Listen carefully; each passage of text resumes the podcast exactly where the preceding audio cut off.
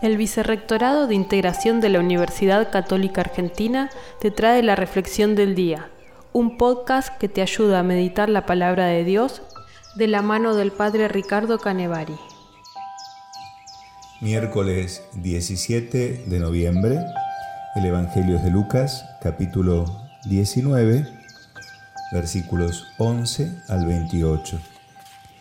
En el Evangelio de hoy hay una alabanza de Jesús a los administradores buenos, servidores y fieles.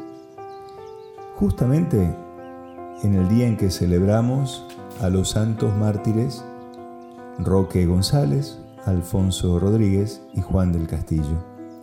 Roque nació en Asunción, en Paraguay, en el 1576.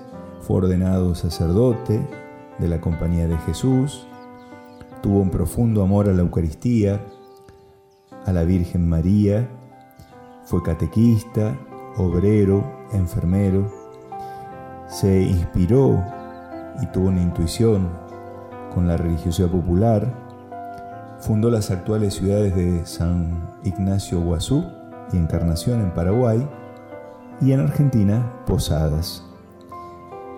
Junto con él murieron en el martirio dos muy jóvenes sacerdotes españoles, Alfonso y Juan. En 1988, quien es hoy San Juan Pablo II, canonizó a los tres jesuitas en Asunción.